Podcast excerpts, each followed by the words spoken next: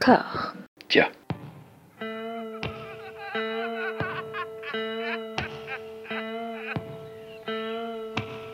And now for something completely different. Would you like to talk about the meaning of life, darling? Sure, why not? Philosophy for two? Right. Provided the movement never forgets that it is the inalienable right of every man or woman or woman to rid himself or herself or herself. Agreed. Thank you, brother or sister or sister. Where was I? I think you finished. Oh, right. I don't want to talk to you no more, you empty-headed animal food trough whopper. I fart in your general direction.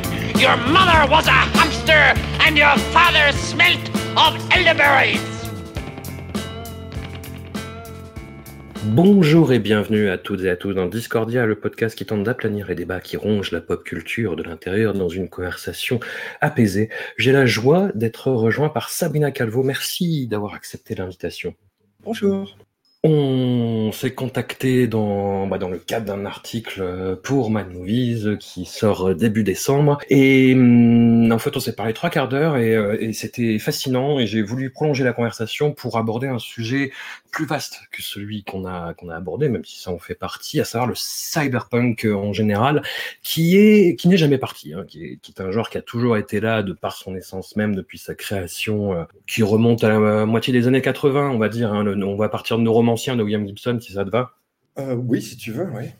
Oui, oui, après, il y, a eu, des éléments avant, mais disons que ça a été le, grand lancement. Et cette année, on en a particulièrement reparlé. Bah, en, début d'année avec un, un, événement vidéoludique qui, qui, était assez symptomatique de l'état de l'industrie euh, vidéoludique, peut-être en ce moment, on, en reparlera.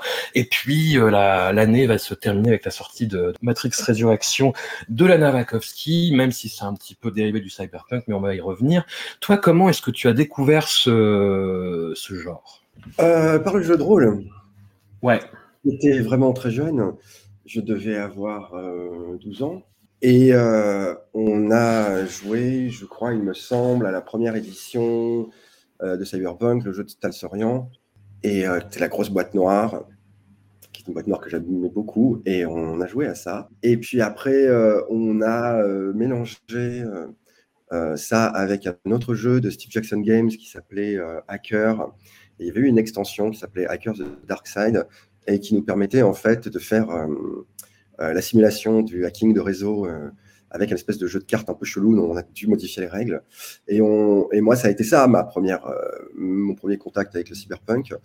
Euh, et puis, ben, à partir du moment où j'ai eu ce contact-là, je, me suis très vite intéressé à la littérature. Et euh, donc, pour moi, le cyberpunk, c'est avant tout du papier. Hmm.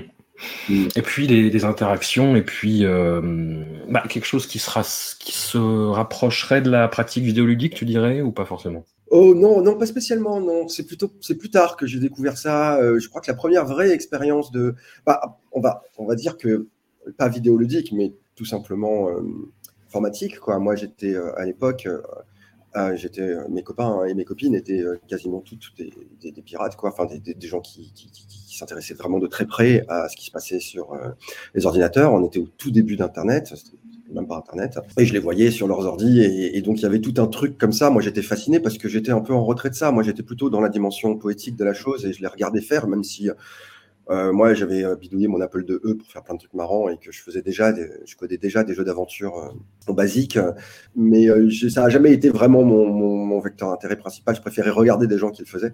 Et du coup, euh, le jeu vidéo en tant que tel, euh, le sujet cyberpunk du jeu vidéo en tant que tel, m'a pas vraiment intéressé parce que je crois que la première fois où j'ai vraiment compris ce que c'était que le cyberpunk en jeu vidéo, ou en tout cas un frémissement, c'était le premier Deus Ex, hein, Darius ouais. Euh, mais donc, tu vois, c'était vachement plus tard. Entre les deux, je sais que j'ai dû jouer au Neuromancien, euh, à la version de Neuromancien qui avait été faite, qui était vraiment que j'aimais beaucoup aussi, quoi. Parce que bien parce qu'il fallait doter tous les codes sur des bouts de papier, on leur en changer des, des, tips pour savoir comment pirater des trucs et tout. Plus c'était c'était ingérable au niveau de la, de la, de la navigation dans la matrice. Ouais, c'était bien, c'était clunky et c'était cool, mais j'en garde un bon souvenir. J'y ai rejoué il y a pas longtemps, c'est toujours un excellent jeu, quoi. Mais euh, non, pour moi, c'est plutôt lié directement aux ordinateurs et à la découverte des ordinateurs, parce que moi, je suis né avec les ordinateurs et je suis né de l'autre côté des ordinateurs. Moi, je suis né avec Pong, quoi. Donc, mmh. et, euh, et le premier, je crois que le premier ordinateur personnel que j'ai eu, ça devait être un Texas Instruments. Et après, ça a été euh, tout de suite un Apple II, je crois, et après un Apple IIc. Ouais, c'était comme ça, c'était l'ordre. Ouais.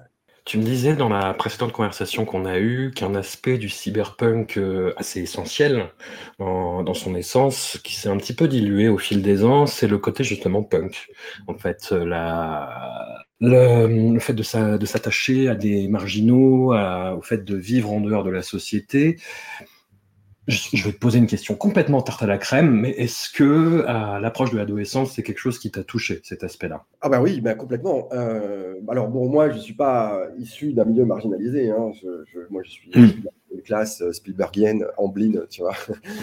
Euh, mais alors vraiment, quoi, tu vois, la vie d'Eliott dans le thé, c'était la mienne, quoi. Donc, je, on jouait à Donjon Dragon dans la cuisine, et puis on faisait euh, du vélo BMX euh, dans le quartier. Enfin, je veux dire, c'est cliché ce que je dis, mais c'est littéralement euh, l'enfance que j'ai eue.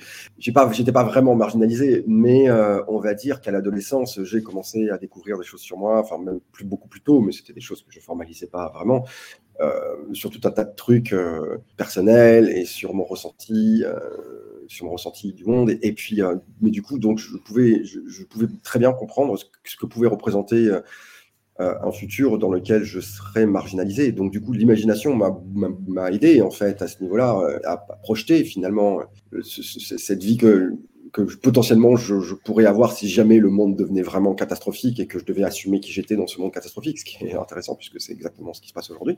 Et euh, je pense que ce qui m'intéressait avant tout dans le- la notion punk, euh, c'était... Alors, moi, j'étais vraiment très très jeune, donc je pouvais pas me poser les questions politiques que je me suis posé plus tard à 18 ans sur l'anarchisme et sur des choses comme ça. Euh, moi, ce qui m'intéressait dans le cyberpunk, c'était euh, bah, les, mystères en fait de la de la machine, c'était les mystères de l'être, et c'était surtout le style quoi. La manière ce, ce monde me semblait être euh, être une résist être une résistance au fascisme euh, et une résistance à à l'oppression, euh, d'abord- avant tout une résistance, une résistance stylistique en fait. Euh, alors, c'est pas tout à fait vrai ce que je te dis sur le fait que j'étais pas sensibilisé politiquement parce que j'ai lu 1984 très tôt, je l'ai lu, euh, je l'avais lu, Ouais. lu a 10 ans, quoi, tu vois, parce que le film de Eurythmics est sorti en 84, euh, enfin le film, pas de Eurythmics, le film de Michael Radford, Eurythmics Sex Crime euh, était passé, en, passé à la télé, quoi. Et, euh, Ouais. Et euh, je crois qu'elle passait dans 84, ça devait être les premiers, les premiers balbutiements de Canal+. Euh, euh, et il y, avait des, clips sur Canal, en fait. Quoi. Et, euh, il y avait notamment celui-là, je crois. Et euh, moi, ça m'a passionné parce que je voyais des images dans le clip. Il y avait des images d'hélicoptères qui observaient, qui, qui, espionnaient les gens aux fenêtres. Il y avait ces gens qui faisaient des drôles de gestes avec leurs mains. Il y avait euh, cette, négation totale du genre où tout le monde était en combi. Euh, donc, euh, ça me passionnait. Je me posais cette question c'est quoi un crime sexuel quoi? Bah, du coup, à l'adolescence, moi, j'avais une, sexualité qui était déjà warpée. Quoi. J'étais déjà pas aligné avec ce que je voyais autour de moi. Euh, ce que je voyais autour de moi. Euh, euh, et, du coup, je, crois que le, le, cyberpunk, la résistance en fait à l'oppression, qui n'était pas nommée pour moi, qui n'était pas le libéralisme, ou qui n'était pas le fascisme en tant que tel, qui était juste cette espèce de force horrible qui voulait nier absolument l'individualité, qui voulait nier absolument le fait de pouvoir écrire. Euh, parce que c'est vraiment quelque chose en 1984 qui m'a touché, c'est Ouais. l'écriture. Hein, c'est ce, ce, type qui écrit dans un coin de sa pièce, dans un angle mort de sa pièce pour échapper au regard du télécran. Ça, ça m'a absolument totalement ému très vite. Et, et je pense que euh, je te disais que le cyberpunk pour moi c'est avant tout du papier, bah, c'est ça, c'est avant tout de les, c'est avant tout de l'écrit quoi, c'est avant tout, Mm. euh, c'est avant tout quelque chose qui est, qui justement pas de l'ordinateur, qui est, qui est autre chose. Alors c'est rigolo parce que mes premiers textes, je les ai écrits sur des, euh, c'était pas sur des traitements de texte, c'était directement en ligne de code, quoi. Enfin, tu vois, c'était, euh, Mm. ça- mes, mes, mes potes me montraient comment on se servait du basique pour écrire des textes, quoi, quelque part. Donc j'écrivais mes textes en basique. Enfin, les- mes premiers textes que j'ai écrits sur machine, c'était, en code, quoi. Donc c'était assez marrant de, de voir. Enfin, j'ai, toujours essayé de faire ça. Aujourd'hui, je fais ça en Unix. euh, j'écris littéralement mes textes dans, dans, dans, dans Bash, quoi. Et, euh, et donc du coup, je, je- voilà, j'ai un, un rapport un peu, un peu, un peu étrange à tout ça, mais et euh, mais le côté, le côté punk, c'est pas imposé à moi, enfin littéralement avant, ouais, avant mes 17-18 ans, où là, je, je suis vraiment rentré, euh, bah, notamment par la musique, euh, par de l'autre côté, quoi. Je passais de l'autre côté, quoi. Mais j'étais toujours pas marginalisé. Il a fallu attendre Mm. un certain temps que je mène une vie qui pouvait potentiellement être marginalisée. Et même là, voilà, je l'ai pas eu. Donc c'était, c'était plutôt un ressenti esthétique et métaphysique. ouais. Et pour revenir encore un petit peu en arrière, avant d'arriver à ce stade-là, tu me disais aussi que tu avais grandi dans un environnement qui t'a forgé une, cinéphilie euh, forcenée. Ouais, ouais, ouais, grave. Moi, j'ai, vécu euh, une double. Enfin, j'ai été initié à deux choses dans ma vie qui sont très importantes et qui sont toujours avec moi aujourd'hui, qui ont quasiment fait ma, ma pratique artistique, en tout cas, qui est, euh, d'avoir été élevé par, dans un, atelier de couture. Ma grand-mère était couturière et, et, et j'étais souvent chez elle et, je l'aidais et j'ai appris beaucoup de choses dans son atelier. Et, et ma mère était, a été gérante je pense, du plus grand vidéoclub de Marseille dans les années 80, quoi, qui hmm. et qui était un endroit extraordinaire, quoi. Et euh, le mercredi et le samedi, elle me prenait avec elle, elle m'emmenait là-bas, quoi. Et, euh, et j'étais toute môme, hein. et je me souviendrai toujours, enfin, c'est un truc qui est vraiment marqué en moi, mais tu sais, quand on est des, trucs d'enfance, on a toujours un espèce de, pas de rapport nostalgique, mais on a toujours un moment où on, sent que les choses sont différentes. Alors, est-ce que c'est peut-être mon cerveau qui l'a, rewarpé pour pouvoir euh, coller mais je pense pas, hein, parce que quand je lui en parle, elle me raconte, me racontait aussi la même chose. C'est qu'à un moment donné, je me souviens, elle m'a assise dans le bureau du gérant. Enfin, elle était gérante, elle, et il y avait le propriétaire, et le propriétaire n'était pas là. Et euh, elle m'a assise dans le bureau, il y avait deux magnétoscopes parce qu'à l'époque, on faisait des copies VHS avec des magnétoscopes comme ça. Mon père faisait ça aussi. Enfin, ça a été, c'était une grande pratique. Hein. C'était comme ça qu'on avait les vidéos pirates. C'était comme ça qu'on avait euh, les films qui sortaient au cinéma avec ces images de glace. Euh, euh, mais, c'était passionnant. On avait tous les Disney en images pâles, qui résolution mais en même temps, le scotch sur la languette de protection. Ouais, grave. Et puis alors, tu faisais des jaquettes aussi. Alors, il y avait des jaquettes dans les magazines, mais tu faisais aussi, tu découpais aussi des, des, des, bouts de Télé 7 jours. Et puis, tu, où il y avait les résumés des films, tu les glissais dedans. Enfin, il y avait tout un tas. Il y a toute une espèce de culture comme ça, euh, de, de, de, de, do it yourself. Bon, bref.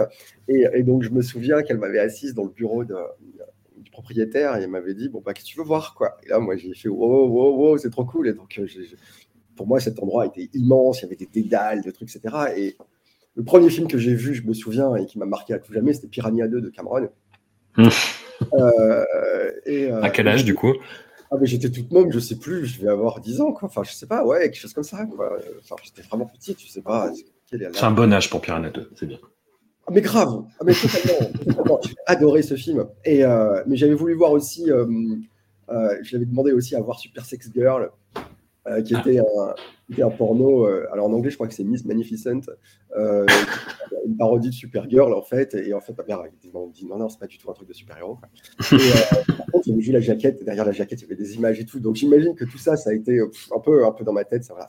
Mais donc, du coup, j'ai vu, j'ai vu, j'ai vu Piranha 2 et ça m'a, ça m'a, ça m'a traumatisé à vie. Quoi. Et euh, derrière, j'ai commencé à faire des bandes dessinées avec des barracudas euh, qui, sortaient de la, qui sortaient de l'eau et qui mangeaient des gens au Club Med, sur les plages du Club Med. C'était très drôle. Mmh. Et donc, je me suis très vite prise de passion pour le fantastique, l'horreur et, la fantasy. Quoi. Et, et mais ma mère ramenait beaucoup de vidéos, de cassettes à la maison et il y avait des films que je pouvais pas voir. Ils sont fermés dans leur chambre pour voir des films et des fois ils les voyaient le soir et tout, mais je les espionnais en fait. Et euh, par exemple, je sais que j'ai vu Xtro. Ouais. Qui, reste un de mes films préférés. Hein. Euh, je sais que je l'ai vu par fragments en fait en faisant, en, rentrant dans la chambre de ma mère et et en, prétextant que j'avais mal au ventre, donc je voyais des images euh, euh, parce qu'il mettait pas pause ou où j'ai vu Shud, euh, j'adore aussi, quoi. Et euh, je vu, je prends dans le reflet d'une vitre, comme ça. Je crois que c'est X-Tro que j'ai vu, des Shud que j'ai dû voir. Je, m'en souviens plus, c'était loin, tout ça. Mais par contre, je me souviens avoir toujours eu un rapport euh, très. Euh, avoir vu ces films, pas de manière directe, mais les avoir vus par détour. Et donc, du coup, les, les ayant vus par détour, ils ont toujours j'ai toujours réussi à trouver une place. Moi, mon imagination a toujours trouvé une place dans ce film, en fait. C'est rigolo parce que quand je les ai revus bien plus tard, je les ai trouvés bons et, euh, j'ai trouvé que mon imagination avait toujours sa place dans ces films parce que du coup, euh, comme c'était des trucs où les effets spéciaux étaient, euh, étaient ben, ils n'avaient pas beaucoup d'argent, donc du coup, ils étaient obligés d'y aller mollo, quoi. Ben, beaucoup de choses étaient suggérées, beaucoup de choses étaient et quand elles n'étaient pas suggérées, elles étaient vraiment, vraiment weird. Quoi. Euh, je me souviens de la scène, euh, une des scènes finales de, Shud avec tous ces gars découpés en morceaux dans les égouts et euh, avec leur compteur GGR et euh, Wixtro, des scènes, bah, Wixtro, bon, Wixtro est traumatisant. Quoi. Je pense que allait très très loin. Ouais. Absolument, et c'est un, aspect qui ressort euh, particulièrement dans un de tes romans, Toxoplasma, qui se passe quand même en bonne partie autour d'un vidéoclub et justement du visionnage, et j'irais jusqu'à dire de la sacralisation des films, mais de cette époque-là, c'est-à-dire on va dire 80, euh, début 90 quoi. Et tu me confiais aussi que le cinéma d'après t'intéressait moins. Je vais te poser une question complètement orientée. Euh, est-ce que c'est cette pratique que tu évoquais, le fait d'aller chercher des films, de les trouver dans des dédales, de faire des propres jaquettes, est-ce que euh, enfin, moi, c'est comme ça que je le sens, donc c'est pour ça que ma question est orientée. Est-ce que cette sacralisation de l'objet film, c'est quelque chose qui existe toujours ou est-ce que ça s'est dilué là aussi? Ah non, non, ça a complètement, ça a complètement disparu. Ce qui est resté, c'est. euh, non, non, ça a complètement disparu, puisque surtout que maintenant, je, je veux dire, moi, je suis pas quelqu'un de très matérialiste, hein, je veux dire, à part des robes, et, euh, à part mon ordinateur et des fringues. euh, un ordinateur, ouais, deux, trois ordinateurs, trois portables et des fringues, euh, j'ai rien dans ma vie, quoi. Je, je ne supporte pas d'avoir des choses, d'être encombré, j'aime pas les meubles, euh, euh, j'aime pas les meubles. Ici, j'ai des livres, c'est pas vrai, mais euh, j'en ai pas non plus des, ai pas non plus des ouf. Mais j'ai rien, enfin, je, je suis pas très matérialiste. Et alors vraiment, il y a un truc que j'ai pas du tout aimé, par exemple, c'est les DVD. Euh, euh, j'ai pas, pas compris les DVD parce que je trouvais ça moche en fait. Euh, je, je, je trouvais ça, je trouvais que l'objet était pas beau. Et, euh, et euh, mais c'est pareil avec les CD. Hein. Je- J'ai beaucoup, j'ai eu beaucoup de CD à un moment donné parce que j'ai pas le choix. Mais au bout d'un moment, j'ai trouvé ça moche. Et je suis pas revenu au vinyle pour autant. J'ai quelques vinyles qui traînent chez moi parce que je les trouve, je trouve qu'en tant qu'objet justement, ils sont mieux. Mais mais j'ai pas un côté collectionneuse du tout. euh. Et puis donc on a un accès maintenant direct à des fichiers euh, sur nos ordi directs. Donc je non non j'ai plus j'ai plus de j'ai plus du tout cette fétichisation de l'objet film. Après le film le film en lui-même, c'est pas tout à fait vrai. Enfin que j'ai pas que j'aime pas euh, le cinéma après le milieu des années 90, c'est pas vrai. Euh, je veux dire, il y a des choses magnifiques qui se font aujourd'hui, mais c'est des choses qui se font, encore une fois, dans des recherches plastiques bien spécifiques.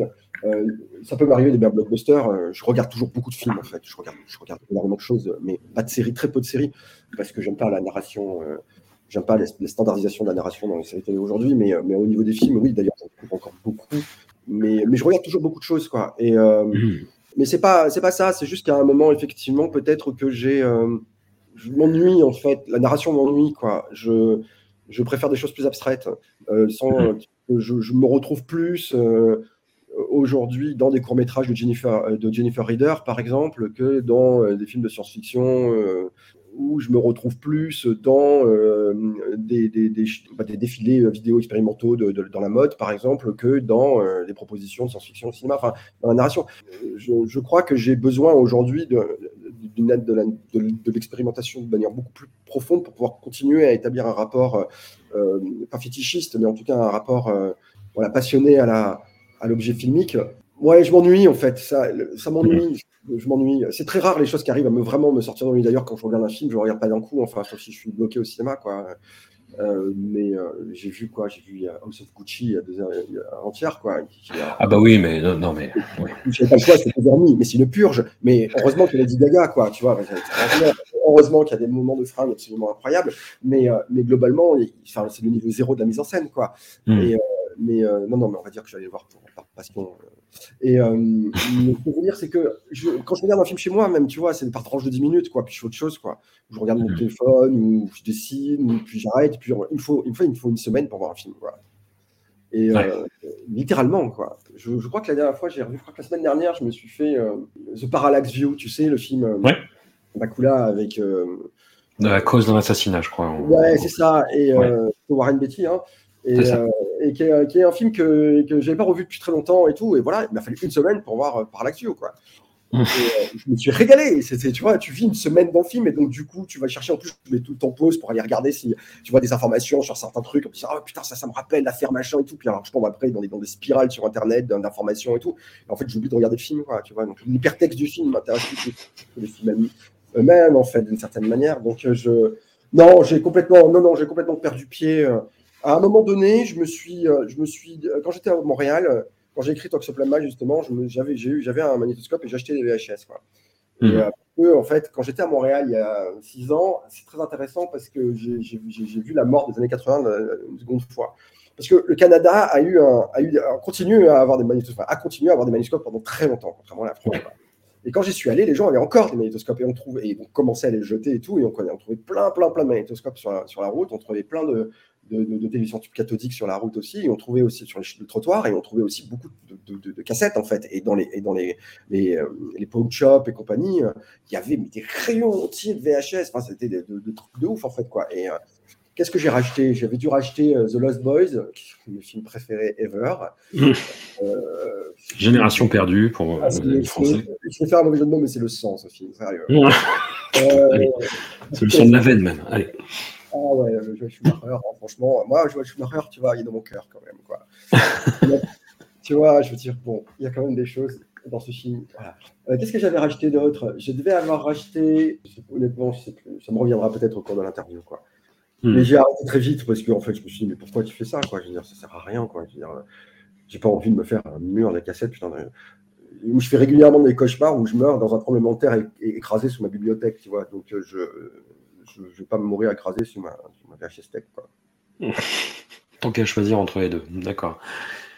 Et je sais pas ce que tu en penses, mais j'ai l'impression, pour suivre le dossier euh, d'assez près, que la science-fiction, aujourd'hui, au cinéma, est dans une espèce d'impasse. Que elle a, je sais pas, elle a, jeté les armes, elle n'arrive plus à se projeter dans un, dans un futur qui ne soit pas régi par les, les catastrophes qui nous menacent. Et il y a même euh, quelque chose d'assez singulier, c'est un retour, enfin c'est ouais un retour vers le western en fait, sur une espèce de déconquête de l'Ouest où tu as plein d'éléments western. C'est on est partagé entre le western, le côté vraiment euh, sauvage, Mad Max, euh, etc., et la dépression absolue. Ah putain, c'est une, c'est une question difficile. Je, vais te faire une réponse à la Sabrina. Je dis oui et non. Ça me va. au, sens où, ouais, au sens où la science-fiction, enfin on va dire la science-fiction, telle que moi je la vois au cinéma euh, en ce moment, elle m'ennuie, mais, mais, vraiment. Et alors je parle même pas de la science-fiction en série télé qui, est alors, mais boring as fuck quoi. Mais c'est pas totalement vrai parce que on voit bien qu'il y a des endroits de la science-fiction au cinéma qui sont absolument extra- extraordinaires et qui échappent complètement à ton idée de western, qui est, qui est pas une qui est pas une mauvaise idée d'ailleurs. Hein, je veux dire c'est assez juste ce que tu dis. Hein. Euh, mais tu vois un, film comme Upstream Colors par exemple qui est euh, Ouais, de, de, de Shane Carruth, qui est un type que j'adore. Et euh, j'avais déjà adoré Primer, euh, qui était vraiment. euh, et puis, alors, mais alors Upstream Color, c'est. euh, oh, moi, j'ai vu ce film, j'ai fait, mais c'est ça la science-fiction aujourd'hui, quoi. C'est ça qu'on devrait regarder. Euh, c'est ça qu'on devrait regarder, quoi. Et euh, enfin, pas qu'on devrait regarder au sens. euh, euh, tout le monde devrait regarder ça, mais qu'on devrait regarder comme objet de science-fiction qui, qui, qui, pulvérise un certain nombre de barrières entre l'intime, euh, la, la vraie proposition de science-fiction, euh, une certaine une de la politique aussi, parce que c'est- un film sur le rapport, euh, sur, sur le rapport au monde naturel, euh, sur, sur la place de l'humain dans la nature, sur l'idée de nature.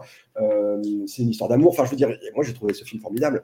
Et, euh, et donc, du coup, il existe quand même des endroits euh, dans la science-fiction aujourd'hui où l'on peut, au cinéma, et je parle bien du cinéma, hein, où l'on peut, euh, où l'on peut euh, avoir des choses. Je me rappelle aussi, il y avait un très, une très belle adaptation de Ballard euh, au début des années 2000 euh, de Atrocity Exhibition. Alors, c'est pas une, c'est pas une, adaptation littérale d'Atrocity Exhibition. Alors, Atrocity Exhibition de Ballard, c'est, un bouquin qui est très spécial. hein. Hmm.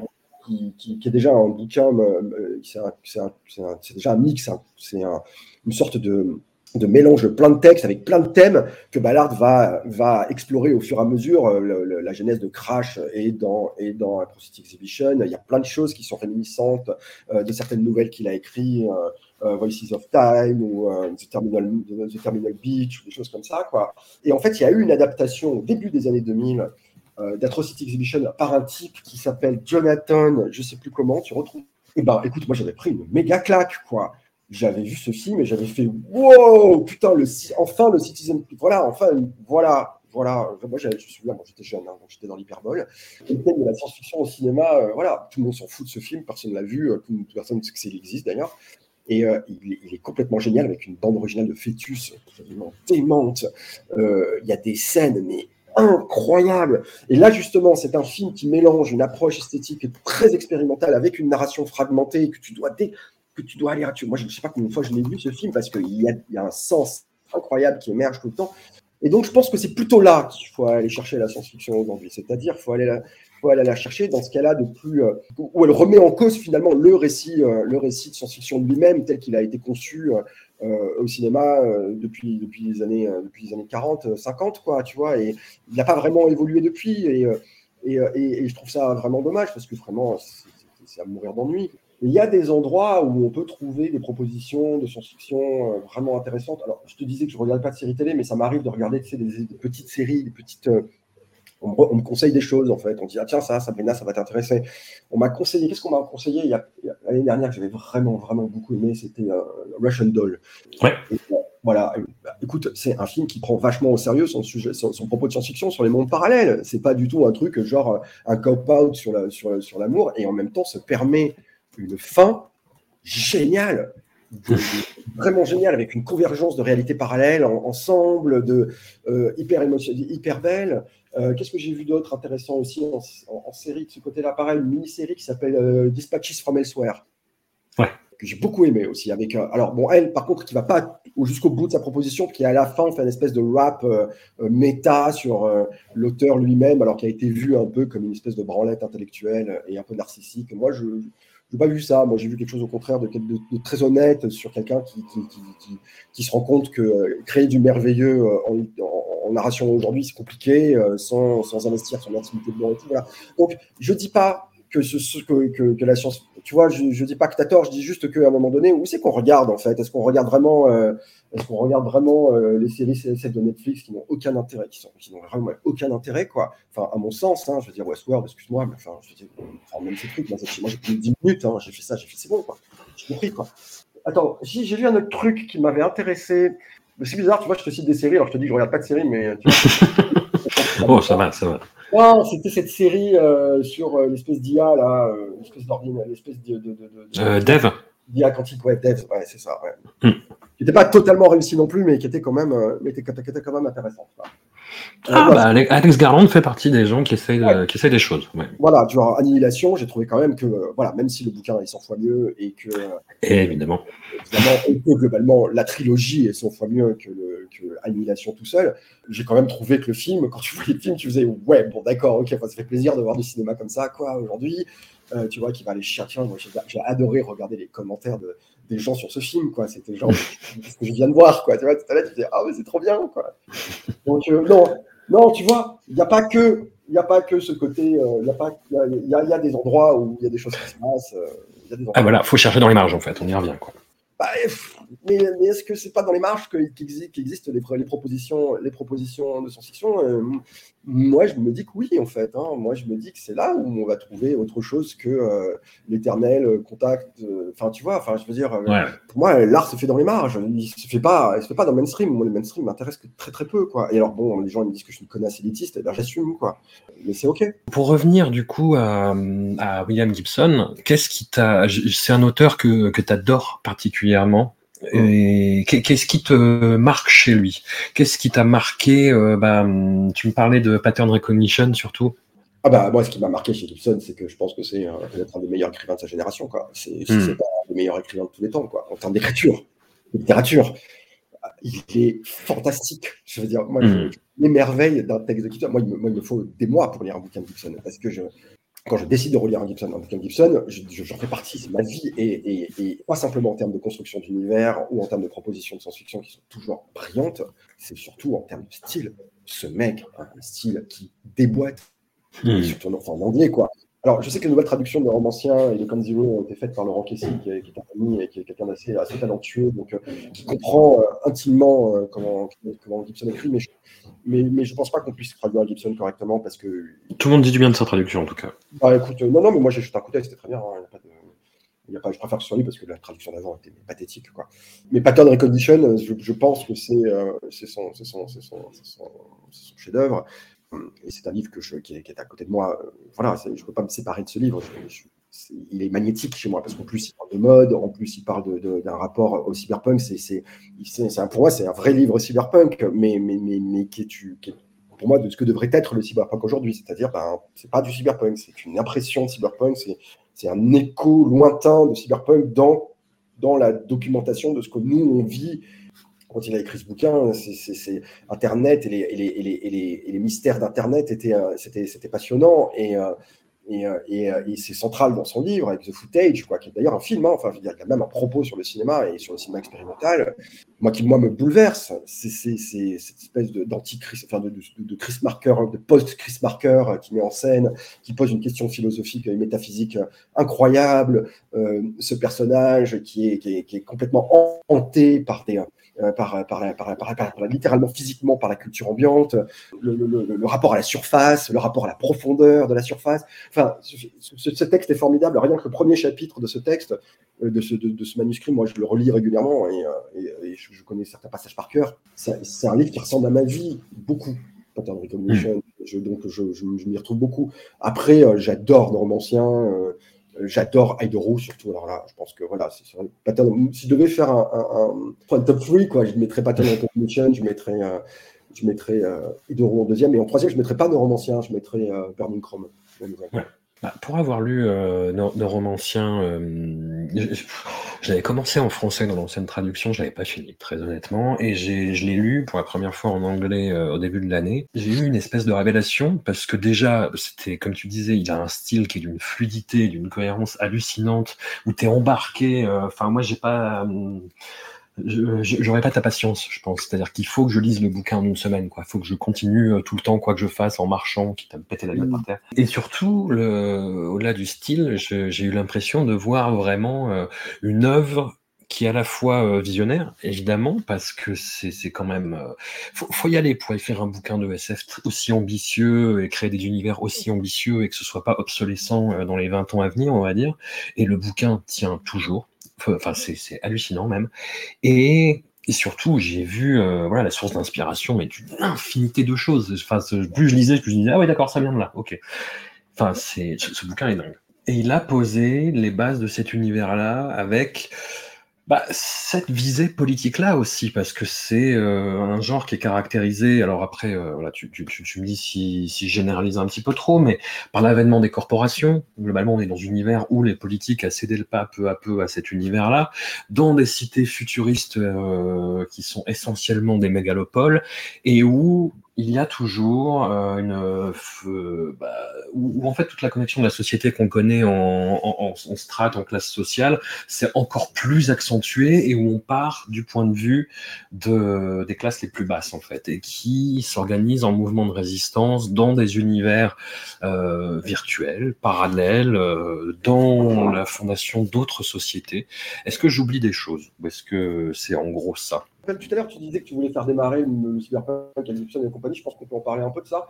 Euh, avant de rentrer dans le détail que Gibson a, a vu ou n'a pas, vu, hein, mhm. euh, parce qu'il n'a pas vu non plus, hein, et les cyberpunks n'ont pas vu un certain nombre de choses, euh, mais c'est ok, c'est correct, on s'en fout en fait. Le, délire des corporations, tout ça, tu peux le faire remonter bien avant, tu peux le faire oui, bien avant Gibson. Hein, tu peux le faire remonter à Kadik. Euh, il y avait déjà ça dans Rubik. Hein, euh, à fond, à fond. Euh, tu peux, tu peux, tu peux Les univers parallèles aussi. Mm. Voilà, tu peux faire remonter la production de conscience à John Brunner tu peux faire remonter euh, un certain nombre, tu peux faire remonter un certain nombre de, choses. Euh, Brunner a écrit un bouquin qui s'appelait euh, Shockwave Rider en 74, 75, je crois, comme ça. Mhm. bon, bah, dedans, il y a les prémices de Burning Chrome, en fait, hein, très, très, très, large, c'est très clair. Il y a eu, si tu veux, un certain nombre de choses qui avaient déjà été vues de manière très fragmentée. depuis la fin des années 60, chez Ballard, il y a des choses incroyables chez Ballard. de, ouais.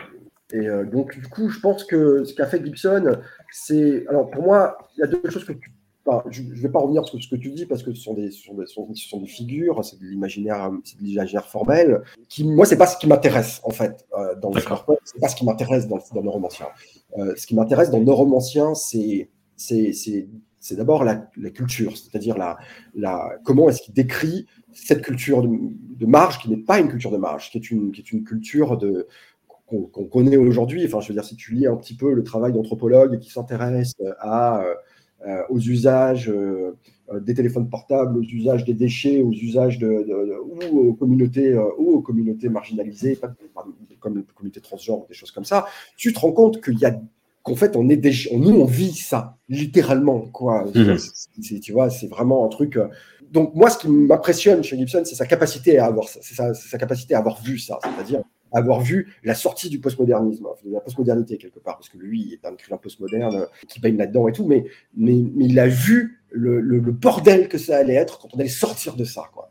Mmh. Et, euh, et, je pense que ça, c'est très fort. L'autre chose qu'il a vu aussi, c'est euh, la, l'aliénation psychosexuelle.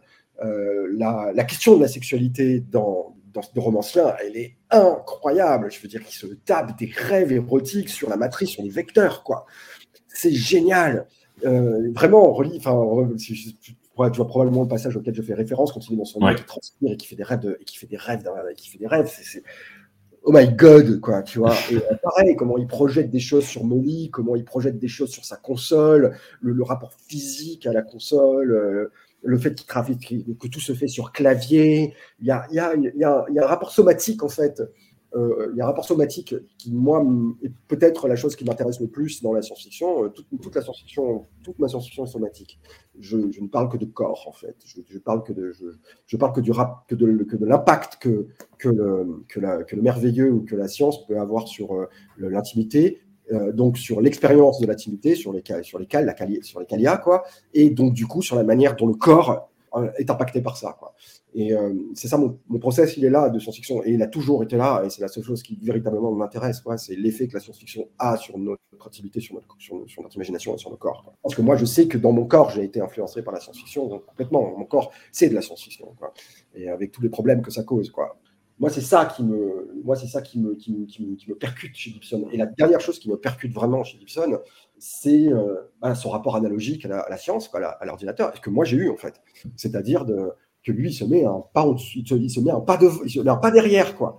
Il n'est pas dedans, c'est pas, il n'est pas dedans, et il n'est pas non plus dans une, dans une, dans une, il n'est pas non plus dans une espèce de fétichisation. Eh, oui, c'est, oui, c'est très ado, c'est un peu nerd, c'est tout ce que tu veux. C'est beaucoup moins que Snow Crash, par exemple, et, et Snow, Snow Crash qui était pour moi un, un, qui est un bouquin d'action, c'est un, un, film d'action, quoi, Snow Crash. Il y, a quelques, il y a quelques idées dans Snow Crash intéressantes sur euh, cette espèce de verbe babylonien, euh, ce virus euh, du langage. Ça, c'est super marrant, mais, mais, globalement, un film d'action avec un type qui écoute des gars, tu vois, enfin, je veux dire, c'est pas c'est pas un bouquin très intéressant, alors que Gibson, il est dans, il est dans du ressenti. Les scènes d'action dans le romancier, c'est des flashs tu vois, c'est des, des, des, des, moments comme ça, ou alors tu as, des scènes de run comme ça, de, run organisés qui sont, qui sont passionnantes à lire, de voir comment est-ce mappent leur truc et tout. Euh, donc, donc ça, c'est assez passionnant. Et donc, du coup, son rapport distancié avec la machine et donc son rapport distancié avec l'objet de sa fascination euh, lui permet une poésie c'est-à-dire qu'il imagine en fait ces mondes virtuels. Il n'y est pas dedans, il les regarde de loin, il, il, les regarde de loin et il a un rapport analogique à ça. Et donc ça lui donne, ça donne à son écriture et à sa, vision une matière que, que, que, je lis très peu finalement, euh, que je lis lis pas chez Sterling, que je vais pas lire chez d'autres écrivains de cyberpunk et de post-cyberpunk qui ont une expérience beaucoup plus euh, littérale euh, de ça. Et Gibson c'est le seul en fait qui, a vraiment regardé les choses tu vois, un peu loin, en, tout en étant fasciné et en, sachant que dans sa tête, ça fonctionne comme ça. Alors, je te dis que c'est le seul, c'est pas tout à fait vrai. Je pense qu'il y en a un autre qui a fait ça, qui l'a fait une fois euh, sur un bouquin vraiment absolument passionnant. C'est Haruki Murakami euh, qui a fait ça okay. sur la fin des temps. Euh, qui doit être son troisième, enfin, c'est pas son premier bouquin, c'est un bouquin de, ben, qui date, qui, qui, pile poil après le romancien, quoi. Je crois que c'est 85, quelque chose comme ça. Le romancien, c'est 83 ou 84 je crois, je, ne sais plus, 83. Et, et, donc, La fin des temps est un livre cyberpunk. C'est hmm. pur livre cyberpunk. Sauf que c'est un, c'est un roman qui fait une impression de cyberpunk. C'est-à-dire que c'est pas un livre purement, littéralement, qui parle de la technologie, même si la technologie est abordée. C'est un livre qui parle du transfert de la conscience dans une matrice. Euh, hmm. Et alors, je sais pas si tu l'as lu, ce livre? Un livre absolument déchirant. genre, c'est peut-être peut-être un des rares livres qui m'a vraiment fait pleurer. La fin, et elle est juste, elle est, elle est juste, mais de beauté, de, de, tristesse et de joie en même temps. Enfin, je veux dire, c'est très compliqué de savoir ce qui de, de, démêler tes émotions quand tu lis ce livre. Et globalement, bon, je ne vais pas spoiler parce que je veux juste dire aux gens, lisez, lisez ce livre. Vraiment, lisez ce livre. Il est phénoménal. Et c'est un livre qui se permet de faire de la fantaisie aussi, quoi. Euh, qui mélange un espèce de, de, de, de Tokyo contemporain avec des espèces de drôles d'agents bizarres qui ont des process euh, pour faire passer des informations d'une partie de leur cerveau à l'autre partie de leur cerveau, euh, avec des espèces d'étranges en fait, des, caisses de résonance de son à l'intérieur de crânes de licornes. Enfin, c'est ouf, c'est ouf. Et il y a un monde alternatif, une espèce de monde de fantaisie, euh, ou une espèce de monde de fantaisie qui s'appelle La fin des temps. Quoi. Écoute, ce livre est littéralement une métaphore du cyberpunk, en fait. Et il est, il, il est, né tout de suite après, tout de suite après nos anciens, de la même manière que Tetsuo euh, de Tsukamoto est né euh, lui aussi dans, dans, dans, dans, cette et qui n'est pas non plus, on, on, qualifie souvent Tetsuo de, de premier grand film cyberpunk, euh, voilà, est-ce que c'est un film cyberpunk? Non, c'est un film qui, qui, qui, comprend le cyberpunk. Le 2 est très cyberpunk, beaucoup plus, ouais. beaucoup plus narratif, beaucoup plus ancré dans dans la technologie, etc. Le 1 est, une, est une sorte de, de, de, de, point de vue philosophique sur cette question-là. Quoi. Donc voilà, donc je pense que c'est pas le seul à avoir fait ça, c'est pas le seul à. Et, d'ailleurs, sa fascination pour le Japon, je pense, lui a permis cette, cette, finesse, euh, cette articulation-là vis-à-vis de la technologie et vis-à-vis des horreurs de la technologie et, de la, du sublime de la technologie, tu vois, parce que le Japon a été impacté par cette. Parce que parce qu'ils ont vécu euh, pendant la guerre, euh, par comment est-ce que la, la, comment est-ce que la, la, la, perception de l'atome a, a, complètement modifié leur rapport au monde, leur rapport à l'inconnu, leur rapport à, à tout ça. Et, je pense que Gibson, dans sa fascination pour le Japon et pour la littérature japonaise, d'ailleurs dont il emprunte beaucoup, beaucoup de, figures, hein, euh, je sais qu'il est très bien traduit en japonais, par exemple, Gibson, hmm. très bien en japonais. Ça m'étonne pas. Euh, ça m'étonne pas euh, quand tu prends des gens comme Kobo Abe ou, ou bah, tu, tu, on, est, on est dans la même famille littéraire. Hmm. Donc, moi, je pense, moi, c'est surtout ça qui m'intéresse, en fait. Et c'est ça qui m'a intéressé dans Cyberpunk. Et finalement, la littérature pure de Cyberpunk, oui, les idées sont intéressantes. je veux dire, quand tu lis le recueil de nouvelles de Sterling, Global Head, c'est absolument passionnant. C'est waouh, tu vois, en termes d'idées, en termes de machin, ou même, même Iceland in the Net Sterling, ou, et, plein d'autres bouquins. Enfin, je veux je vais pas commencer à te citer tous les livres de Cyberpunk, parce que, euh, mais, mais les, bouquins de certains, Linda, certains bouquins de Linda Nagata, euh, tu peux pas retrouver, en fait, cette. Euh, cette, cette, cette texture-là. Et c'est ce que moi j'ai essayé de faire modestement, mais pas parce que j'avais envie de les égaliser, tout simplement parce que moi c'est ce que je trouve de plus intéressant à faire en science-fiction. C'est pas la hmm. science-fiction elle-même, c'est le commentaire et le ressenti sur la science-fiction elle-même. Le Japon, quand même, dans la foulée de la disparition euh, des mouvements d'extrême gauche euh, qui ont, après vraiment les dérives terroristes de, de, du, de United Red Army, comme on peut le voir dans le film de Kojima Wakamatsu, il y a eu justement un mouvement punk qui est arrivé et dont le cinéma indépendant, euh, militant, hardcore, euh, représenté surtout par Sogoichi, s'est emparé et il y a eu une intuition sur ce qu'allait devenir le cyberpunk qui se concentrait beaucoup sur euh, sur le corps en fait justement la fusion entre l'homme et la machine à, à, plusieurs niveaux et avec justement une interrogation par rapport à la sexualité et c'est quelque chose qui ressort quand même dans Tetsuo par rapport à ça. Ah ouais, non, mais complètement. Mais c'est ce que je te disais. C'est, je, je, crois qu'aujourd'hui, la véritable, le, véritable endroit où on peut penser la machine, c'est dans notre corps. C'est-à-dire que euh, le, le, même le hack, quelque part, moi, en tant que personne trans, je, moi, j'ai hacké un certain nombre de choses dans ma vie. Je continue. Enfin, je veux dire, c'est, c'est la manière dont je, m'interface avec le monde, et c'est en le, en, piratant, quoi. Mais, mais la question, la question de la, du biohacking, la question de, de comment est-ce que finalement on fait de ce véhicule un, moyen d'expression et un reflet de la liberté, un reflet de la, de la, de la trajectoire, enfin la liberté, parce que la liberté, c'est pas comme dans le claquant des doigts qu'on va être libre, quoi. Je veux dire, c'est pas le devenir de l'humain, euh, c'est pas de dire euh, demain, demain matin, on va être libre. Le grand, c'est pas, pas comme ça que ça marche. On sait très bien, quoi. Ce qui se fait, c'est que progressivement, on va faire des allers-retours entre oppression et, émancipation, et qu'un jour, peut-être, on aura trouvé euh, un, un, équilibre avec notre écosystème ou dans la destruction de l'écosystème total qui nous permettra d'avoir une, une, vision très claire de ce que c'est qu'une humanité libre. Quoi. Euh, hmm. Mais je pense que le, champ de bataille, si je puis dire, même si moi je ne suis pas quelqu'un de conflictuel, euh, en tout cas le, territoire euh, d'expérimentation et de d'émancipation, il, se fait, il se fait dans le corps, il se fait dans l'esprit, bien sûr, parce que tu ne peux pas envisager une révolution sans avoir, sans avoir les conditions de conscience, d'état de conscience euh, pour pouvoir l'envisager. Mais, mais aujourd'hui, précisément aujourd'hui, parce qu'on a ce blocage au niveau de, de, l'avancée de la conscience, le corps prend le relais, en fait. Le corps prend le relais des luttes. Et, hmm. c'est pour ça que c'est intéressant. Et moi, j'en parle beaucoup hein, en milieu militant euh, de ces choses-là, où pendant très longtemps, on a considéré que les questions identitaires, euh, j'aime pas ce mot, parce que je, je, je, crois que l'identité est un fascisme, donc je n'aime pas le mot identitaire, mais en tout cas. Bah, le mot est connoté maintenant, quoi. Ouais, le mot est connoté, mais, mais, au-delà de ça, c'est un mot qui pose aussi problème en tant que lui-même. C'est-à-dire que c'est identitaire, oui, on va se dire, voilà, bon, c'est cette espèce de white nationalism, machin, mais c'est pas ça dont je parle. Je te parle de la notion même d'identité, quoi. Le, concept même de se dire que, que nous, nous, nous, nous sommes un point fixe plutôt qu'une galaxie de points, quoi.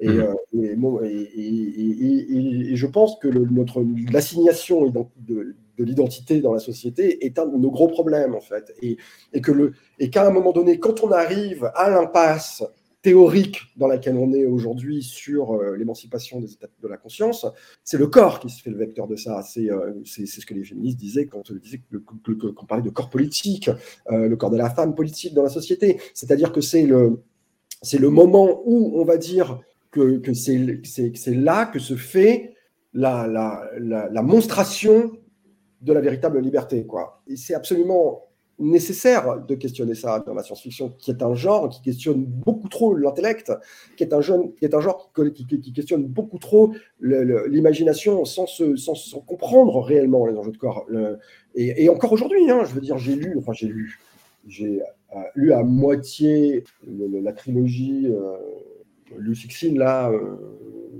du oui, le, le, problème à trois corps. Ouais. ouais qui nie le. C'est hallucinant, le corps n'existe pas, c'est ouf, c'est que, du, que du mental. Alors moi, j'ai adoré le premier, je trouvé que le premier était absolument brillantissime. Le deuxième m'a fait chier à mourir, et le troisième, je fais, ne m'intéresse pas en fait. Le premier était fort, parce que le premier, il y avait, y avait une notion. Euh, il pouvait annoncer, il pouvait annoncer une, vraie transformation. En tout cas, il y avait une promesse qui, pour moi n'a pas été après accompagnée. Peut-être que la fin du 3, c'est le cas. Je ne sais pas, je ne voudrais pas m'avancer. Les gens qui me diront, mais, voilà. Mais pour moi, cet enjeu-là, il, est vital et, comprendre que euh, la santé, le, biohacking, la bioéthique, en cyber, en tout cas pour, pour la question qui nous intéresse de cyberpunk, aujourd'hui, elle est centrale. Parce que c'est là que se fait le, nouveau hack d'ordinateur, hein, je dirais, parce qu'on voit bien aujourd'hui où on en est au niveau du hack. Hein, euh, c'est euh, c'est tellement verrouillé de partout que c'est euh, que soit tu es hors la loi, soit tu fais du bug report, soit tu fais vraiment du tinkering de sécurité, et, ou soit tu fais juste de la et tu fais l'expérimentation, mais, mais, la, mais la vision qu'on avait n'est plus la même, ça a, a, vraiment complètement changé. Et, donc du coup, il faut trouver un nouveau terrain pour ça. Il faut trouver un nouveau terrain où cette, cette émancipation elle se fait. Alors je suis pas là, c'est pas moi, moi je, je c'est pas une idée à moi, hein, c'est une idée qui avait été euh, développée par une meuf qui s'appelle Mackenzie, Mackenzie Wark, et euh, dans un bouquin qui s'appelle Le Manifeste Hacker. Euh, je ne sais pas si tu as lu ça. Non. Un bouquin absolument fantastique. Ben, je te conseille de lire. Surtout, okay. si, euh, surtout si la, la, question post-marxiste intéresse. Il y a une édition absolument remarquable, je suis en train de la chercher, qui s'appelle euh, l'édition Critical Secret de 2006 en France, Critical Secret. Un, bouquin, un gros bouquin jaune. Il faut absolument que tu lises ça. Ok. De ta propre expérience personnelle, tu dirais qu'est-ce qui t'a apporté le plus en fait? Est-ce que c'est le hacking en soi? Est-ce que c'est le fait de se retrouver en hackerspace ou le mélange des deux? Non, pas le hacking, très clairement pas. Enfin, le hacking, pas le hacking de computer, parce que moi, j'ai jamais été une hackeuse de computer. Euh, voilà, j'ai été entouré de ça, j'ai beaucoup travaillé avec ces gens. Euh, mm. J'ai beaucoup travaillé avec ces gens, je travaille encore beaucoup en hackerspace avec ces gens, mais ni l'un ni l'autre. Moi, la seule chose qui m'a arrivé, c'est la poésie. C'est pour moi, moi, j'analyse ça à, à, au prisme de la poésie. Je m'intéresse euh, euh, au corps devant les machines, je m'intéresse au corps dans les machines, je m'intéresse à l'intimité euh, homme euh, de, l'humain vers la machine, du retour de l'intimité du virtuel vers non pas le réel, mais vers l'actuel. Je m'intéresse à, la collectivité, au collectif, au mouvement collectif. Euh, je m'intéresse à la question politique de, du statut de l'information. Je m'intéresse à la question politique du statut de, de, de, de propriété hormonale. Euh, je m'intéresse à toutes ces choses-là. Donc, je ne pourrais pas dire que l'un et l'autre ont été les choses les plus importantes. C'est l'un et l'autre se sont mmh. nourris dans mes pratiques politiques, mais je suis autant en hackerspace qu'en backstage de défilé de mode, tu vois, ou euh, qu'en atelier de classe d'études d'art, ou que, euh, que en, en, cuisine solidaire, tu vois. Enfin, je veux dire, c'est pas pour moi, c'est pas un centre c'est pas le centre de ma vie, c'est quelque chose qui a fait partie de ma vie énormément, qui fait toujours partie de ma vie énormément, que je n'ai pas délaissé parce que c'est très important pour moi de, de, continuer à travailler, à faire des projets en, en hackerspace, euh, mais de la même manière, je fais des projets en squat aussi, et, euh, et, et j'amène en fait, je, fais, je transvase l'information d'un monde à l'autre quelque part. Et euh, non, je crois que c'est vraiment la poésie, vraiment. Je ne je, je, je, je, crois pas qu'il y ait d'autres. Moi, ma porte d'entrée, elle est là. Euh, et, et de ça, parce que, le, comme tu dis, le hack, quoi, quelle que quelle soit la définition qu'on lui mette, qu'on lui donne, euh, en tout cas la programmation, en tout cas le rapport au code, à la manipulation de bases de données, à la manipulation de, de, de, de circulation d'informations, à la manipulation de, trajectoires et de canaux de trajectoires et de, trans, de véhicules, enfin tu vois, tout ça, euh, de, de, de, visualisation. Je, je, cherche un moyen de, de, faire en sorte que ces choses-là restent libres, en fait, mmh. et restent. Euh, on avait un rêve au tout début d'Internet, quoi on avait ce rêve de cyberspace qui a été une conception de Gibson, qui, était une critique hein, à la part de Gibson. Euh, mais nous, on avait un rêve quand Internet est né. Moi, aujourd'hui, tout le monde me fait chier avec cette histoire de métaverse. Quoi, tu vois, ah, le métaverse, c'est trop bien, ça arrive. Putain, on voit le métaverse en couverture du point, t'hallucines, quoi. Là, what the fucking fuck, quoi. Et, euh, et alors, tout ça parce qu'un parce qu'un trou du cul dans la Silicon Valley à dire que, que le futur d'Internet, c'est le métavers. Mais les mecs, Internet, c'est le métavers, quoi. Mm. C'est juste qu'on l'a pas fait C'est juste que vous avez mis la main dessus de manière complètement euh, oppressive. Euh, je veux dire, combien de gens aujourd'hui ont Facebook en page d'accueil de leur navigateur, quoi, et ne filtrent l'information que par Facebook?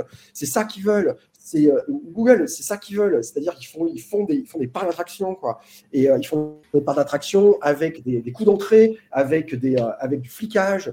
Et, euh, et c'est pas ça. C'est pas ça. Le, métavers existe déjà. Ça s'appelle Internet. Et, euh, on, peut le, pousser. D'ailleurs, il y a des gens qui travaillent activement depuis une dizaine d'années, non pas à créer des mondes virtuels pour faire des réunions virtuelles euh, avec des avatars euh, dégueux mal sapés, ou pour aller faire du snowboard sur je sais pas quoi, mais qui visent à donner une image, une imagerie, une visualisation des bases de données du net. Ça, on regarde un projet comme le projet Janus, par exemple, Janus VR, quoi. Hmm. Euh, qui, Janus VR, euh, en fait, a une moulinette qui te permet de faire de, de, de, booster ton HTML de manière visuelle. C'est-à-dire qu'il inc- il incarne à l'intérieur d'espaces prédéfinis. Enfin, c'est assez passionnant. On n'y est pas encore du tout, mais c'est assez passionnant. Firefox a essayé de faire ça à un moment donné. Ils avaient un projet qui s'appelait euh, pas Midnight, mais un truc dans ce genre-là. Je sais plus comment ça s'appelait exactement. Et, euh, mais ils se sont plantés, ils n'ont pas continué. C'est dommage parce que c'était une bonne idée. Et Janus, je crois qu'il continue. Et, euh, pareil, la manière dont on mélange, dont on confond la VR et euh, le- le- la réalité virtuelle euh, en tant que technologie de, de casque et la réalité virtuelle slash artificielle conceptualisée en, euh, dans les années 80, dans les années 70, que dis-je, euh, mais qui n'a rien à voir avec le fait juste d'avoir un casque pour y accéder. C'est complètement autre chose. On parle, d'une- on parle de simulation, on parle de possible, on parle d'ouvert. Et, euh, et donc voilà. Donc en fait, c'est ça qu'on a, on a, on a, on a, on a éviscéré en fait euh, le- ce sujet de sa poésie. Et, euh, et, et de, et de sa capacité à et de sa capacité critique, de sa distance critique euh, et des dangers et, euh, on l'a éviscéré des possibles qui ont été mis en place par euh, les rêveurs et les rêveuses qui dès le début ont compris l'enjeu euh, d'avoir un espace où tu peux euh, où tu peux t'exprimer. Moi, si j'avais pas eu euh, si j'avais pas eu euh, les BBS et si j'avais pas eu après euh, les chatrooms et, des trucs comme ça pour exprimer qui j'étais, j'aurais pas eu la vie que j'aurais pas, j'aurais pas eu l'acceptance et la vie que j'aurais eu si j'avais pas pu être cette personne en ligne qui était moi, mais qui n'était pas moi dans le réel, quoi. Hmm. Pour moi, pour moi, enfin, je veux dire, on ne parle pas assez de ça, de la, de la notion politique de pouvoir être quelqu'un d'autre euh, au tout début. Enfin, on avait rêve et on construisait ça ensemble, on construisait ça en communauté. Et, euh, et- et voilà, donc euh, je sais pas, j'ai peut-être dérivé sur ta question. Désolé. pas, pas- de souci, puis tu me permets d'enchaîner, donc il n'y a aucun problème. Je peux te permettre de te poser cette question-là parce que il y a un élément clé que, bah, que tu viens d'aborder, euh, qui, qui traverse tes romans, c'est justement essayer de trouver une façon, une nouvelle façon de, de vivre en communauté. C'est quelque chose qui, a priori, ce qui ressort de tes livres, c'est quelque chose qui tient particulièrement à cœur. Absolument. Et puis en plus, je te parle de, de- je te parle de quelqu'un qui a traversé les horreurs de l'individualisme radical. Quoi. Hmm. Moi, c'est un mot que j'aime, hein, communauté, euh, collectif. C'est un mot que j'aime. Quoi. Et, euh, mais il a fallu longtemps pour, pour que je comprenne en fait que la critique que je donnais au collectif est toujours valable. Le fait de, non pas de destruction d'individu, parce que ça, pour le coup, c'est c'est vraiment du bullshit. Parce que ton individu, il existe absolument dans un collectif à partir du moment où tu décides de ne pas devenir le collectif. À partir, Mhm. du, décides, à partir du moment où tu décides que tu t'engages avec le collectif depuis ton point de vue d'individu et que, et que la réalité est un, est un dialogue entre individu et collectif en permanence. C'est pas le collectif ou l'individu, ça c'est le fascisme. C'est pas, pas ça l'intérêt. Euh, c'est euh, c'est le dialogue entre les deux. Euh, c'est toujours, de toute façon, tout est aller-retour, tout est dialogue, tout est mise en tension de contradiction. Notre Mhm. vie entière est passée à, créer de la tolérance de contradiction. Quoi. Et on refuse ça au nom de l'idéologie euh, ou, ou d'une idéologie qui à un moment donné s'est essentialisée et qui se fait passer pour naturelle, euh, ou euh, par principe de il faut que tu choisisses ton camp, ou par principe de la réalité est simple avec cette espèce de putain de droit d'Occam que tout le monde, que personne ne comprend correctement. Et donc du coup, euh, je, je crois que à un moment donné, la notion de, de collectif elle est nécessaire pour empêcher de manière très simple le plus gros problème qu'on a aujourd'hui et qui est le seul véritable problème qu'aujourd'hui qu'on a, c'est euh, le, fait d'avoir donné la, liberté totale au capitalisme de régner sur nos existences, sur nos imaginations et sur la réalité euh, et sur la construction de réalité. C'est hallucinant. Je ne comprends pas à quel moment on a réussi à essentialiser cette idéologie et, euh, à, l'élever à un niveau quasi d'impasse de c'est le meilleur système, euh, c'est celui qui correspond le mieux à la nature, à une supposée nature humaine, c'est celui qui permet euh, la compétition, par la compétition, qui permet euh, qui nous a permis d'avoir des avions, qui nous a permis d'avoir des rayons X. Euh, c'est celui qui, par défaut, va nous obliger euh, à rationaliser le monde, ce, que, ce que Mark Fisher appelle ce, le rationalisme. rythmes alternatifs. Euh, ouais, des régions alternatives, mais il appelle ça c'est le rationalisme capitaliste. C'est quoi? C'est le en français, ça a été euh, merde, je sais pas, des régions alternatives effectivement, mais c'est euh, le réalisme capitaliste. Voilà. Ok. C'est ça notre plus gros problème. Hmm. On dit très bien. Tant qu'on n'a pas, tant qu'on ne règle pas ce problème-là, tant qu'on ne s'attaque pas aux racines de ce problème-là, en fait, tout le reste, c'est le seul pour moi, la seule alternative qu'il y a aujourd'hui à cette constatation des racines qui nous est, qui nous est, qui nous est, qui nous est refusée, hein, puisque quand tu attaques le capitalisme, tu vas attaquer euh, donc toutes les, no- toutes les notions qui se sont greffées dessus pour s'essentialiser à nouveau, euh, genre le nationalisme Hmm. ou même la question de la race. Donc, euh, dès que tu commences à essayer d'attaquer ces racines-là, bah, du coup, on va, on va te mettre sur la gueule des étiquettes très différentes, mais qui vont toutes te donner une position morale euh, qui t'empêche de critiquer le capitalisme. Hmm. Alors, en plus, et, en plus, la culpabilité qui va avec, de dire Ah, mais hein, tu parles du climat et tout, mais tu manges des tupperwares en plastique. euh, enfin, des trucs à la con, en fait, où en fait, personne ne se rend compte que la pureté n'existe pas et la pureté n'est pas souhaitable. Mais bon, bref. Pour moi, aujourd'hui, faire collectif, c'est comprendre qu'il y a des choses que nous pouvons mettre en place à un niveau de la société qui, qui peuvent remettre complètement en cause le capitalisme. Et pour moi, la première étape, c'est le féminisme. Même pas, je réfléchis. Quoi, tu vois, si on veut une révolution aujourd'hui, ça va pas être, ça va pas être une révolution ouvrière, ça va pas être, hein, ça va être une révolution féministe. C'est-à-dire, à un moment donné, c'est est-ce qu'on peut rétablir la question de l'égalité? Hmm. donc de la non-compétition, euh, donc de la non-comparaison, et donc du non-profit de euh, une, il y a une, une- une partie de l'humanité qui a le droit de mettre en œuvre en esclavage. quoi. Voilà. Donc pour moi, c'est ça le, c'est ça le moment, et, et- et- et c'est pour ça qu'il se chie dessus. Euh, pour ça tout le monde se dessus, c'est parce qu'il voit très bien que ça, c'est un truc qui est, massif, qui arrive de manière massive. Ce qui ne veut pas dire que le, ce qui veut pas dire que le, front féministe n'est pas, est pas déchiré par des luttes internes, sur pas de questions très compliquées, euh, très compliquées, mais, mais à un moment donné, le collectif, il est là. Et donc, du coup, pour nourrir ce collectif-là, il faut nourrir l'idée du collectif et donc créer du collectif. Donc faire collectif. Qu'est-ce que ça veut dire faire collectif Comment, comment est-ce qu'un individu trouve sa place là-dedans Euh, Sur quelle, sur quelle notion Euh, Dans la pratique, parce que c'est la praxis, c'est pas, c'est pas, c'est pas la théorie. C'est euh, faire collectif, on y va ensemble et on fait des choses ensemble. Quoi. Hmm. Donc pour moi, c'est pour moi c'est vital et c'est une idée de science-fiction. Je veux dire, aujourd'hui, on, on- on- on se dit non mais attends, euh, un monde révolutionnaire où euh, l'individu et le collectif arrivent à dialoguer, euh, c'est possible. Bah, je dis non, c'est pas possible, c'est de la science-fiction quoi. Tu vois? Et, euh, et donc, euh, on a- mais c'est pas faux quoi. Enfin, et- parce qu'on voit bien euh, que finalement. euh, il faut un pass sanitaire pour faire bouger, euh, pour faire bouger les gens en Russie. Quoi. On, a, on a des gangsters au pouvoir en Russie depuis euh, je sais pas combien d'années, euh, ils font n'importe quoi, etc. Personne ne bouge, tout le monde a peur, parce qu'en plus les manifs sont pas. Par contre, il suffit qu'il y ait des restrictions avec un pass sanitaire alors que tout le monde soit dans la rue. Quoi. Tu vois? Donc, Mm. euh, et ouais, donc à un moment donné, ouais, il faut poser cette question-là. Quoi. Et, et est-ce que c'est pas à nous, dans la science-fiction, de la poser aussi? Ben si, je pense. Carrément, carrément. Tu évoquais euh, un auteur que j'aime beaucoup, euh, James J. Ballard, qui a effectivement donné beaucoup dans, la science-fiction. Donc, on connaît euh, Crash par l'adaptation euh, qu'on a fait David Cronenberg.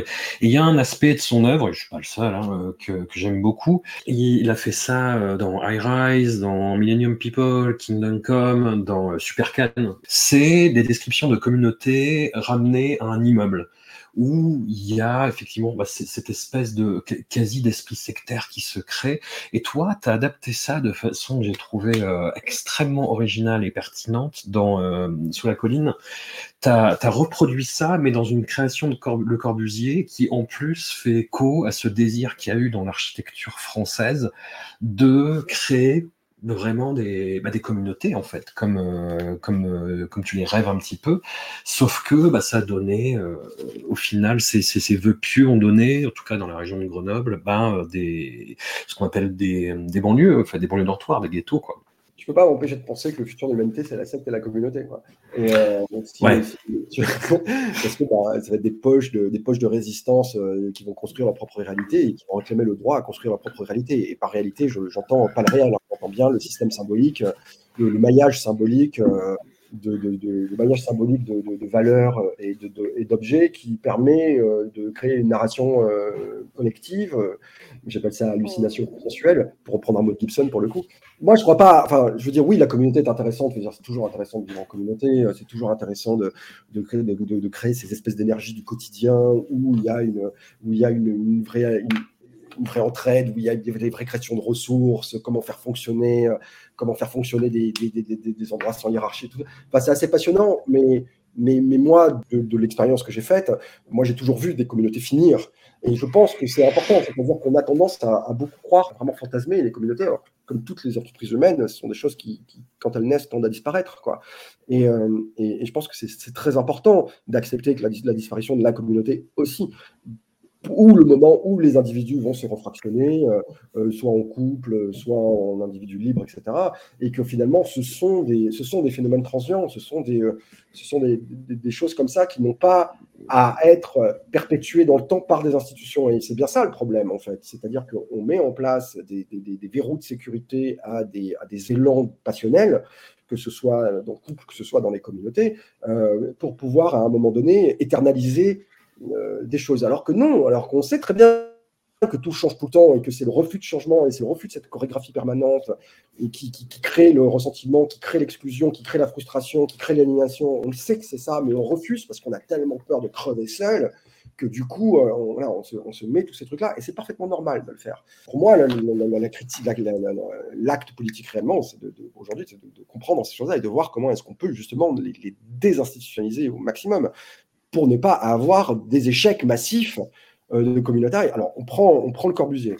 Euh, moi, quand je vivais au Corbusier, au moment où j'ai écrit Colline, on était sur la fin des générations dans les années euh, milieu, fin, donc début des années 60 jusque voilà, qui sont, et puis après qui sont arrivés au milieu des années, deuxième vague au milieu des années 70, qui mhm. ont essayé de comprendre ce lieu comme un espace communautaire. Mais donc je vivais dans, dans les ruines de ça. C'était comme voir, tu sais, dans Dark Crystal, tu sais, les, les, les les, mystiques euh, vivre au ralenti, euh, tu vois, dans des espèces de vieux rituels auxquels personne ne comprend rien et qui continuent à essayer d'avoir une espèce de monde, machin et Et avec des arrivées de, nouveaux, personnes de la classe créative qui avaient les sous pour se payer des studios au Corbu, des, appartements au Corbu et qui étaient des gens qui étaient très individualisés ou qui étaient en couple et qui ne voulaient pas s'intéresser à la communauté parce que eux ils étaient intégrés dans une communauté plus large que la communauté urbaine euh, avec la présence de l'enfant à l'école, les éboueurs, les machins et que finalement leur monde et il était en dehors de l'immeuble, il n'était pas avec l'immeuble, parce que bah, la verticalité et parce que la proximité crée aussi à un moment donné un sentiment de perte de l'individu et un sentiment de perte de la de l'intimité, ce que je comprends parfaitement. Euh, mmh. Donc moi, assez, il faut faire l'expérience de, de, de l'individu pour pouvoir faire l'expérience du collectif et réciproquement. Euh, moi, je comprends aujourd'hui mieux le collectif depuis que je suis à Belleville et que le quartier de Belleville me permet d'étaler une, une compréhension de la solidarité et de vivre ensemble à l'échelle, une, sur une échelle géographique qui est assez vaste en fait. Je pense que dans les axes, c'est ce qu'ils font aussi. Euh, c'est-à-dire où tu peux réclamer ton intimité, toujours avoir tes trucs, etc., mais avoir des espaces de communauté, de collectif, où tu vas amener ton individu, où tu vas travailler avec d'autres, et où il n'y a pas ce côté, euh, on est tous ensemble tout le temps, et puis on fait blog, et puis cette espèce de, vision un peu, euh, voilà, héritée des années 60, qui, non, c'est pas vrai, parce qu'il y en a eu, il y avait des, projets communautaires avant, euh, religieux, beaucoup. Euh, et, voilà, donc euh, moi, je fais partie de hmm. plusieurs communautés. Je fais partie de plein de communautés. Et, chaque communauté me nourrit et, j'essaie de participer dans chaque communauté à la hauteur de ce que je peux en tant qu'individu. Et, je sais que ces communautés sont là pour moi, je sais qu'elles sont, et, elles savent que, que, je suis là pour elles, tu vois. Et, c'est très, très beau. C'est hmm. extrêmement beau. Et je fais aussi partie de communautés intimes je veux à des, niveaux, à des niveaux très bas d'entraide entre individus, euh, euh, familles, tu vois, des choses comme ça. Donc, euh, je pense qu'en fait, le problème, c'est encore une fois, c'est l'essentialisation des positions idéologiques et, qui va de pair avec la machine de mise en mesure que le, auquel le capitalisme nous a habitués, c'est-à-dire de réduire à, l'expression la plus simple de la, de l'instinct reptilien de l'homme, quoi, et euh, pour s'approcher au plus possible d'une espèce de pureté de l'humain qui n'existe pas, qui ne peut pas exister, hmm. mais enfin, en tout cas, de, ce que moi je peux en déduire, euh, de ce que moi je peux en déduire, en tout cas, euh, jusqu'à preuve du contraire, l'histoire ne m'a pas, ne m'a pas fait, n'a pas trompé, quoi. Mais alors, du coup, dans cette optique, à quel point, je, me demande à quel point Toxoplasma a été dur à écrire, dans le sens où c'est une description de, ce type de communauté, mais qui voit sa fin lui venir dessus euh, comme une comète qui arrive au ralenti, quoi, qui se fait à l'heure de l'effondrement et, euh, des replis euh, de tous côtés, en fait. Non, ça n'a pas été dur parce que je ne faisais pas partie véritablement d'une communauté à Montréal. C'est quelque chose de purement, contrairement à Belleville, à Belmont-Furieux, mm. là, pour le coup, ça a été très dur à écrire. Beaucoup plus dur à écrire parce que ça, c'est quelque chose que je vivais au quotidien. Ouais.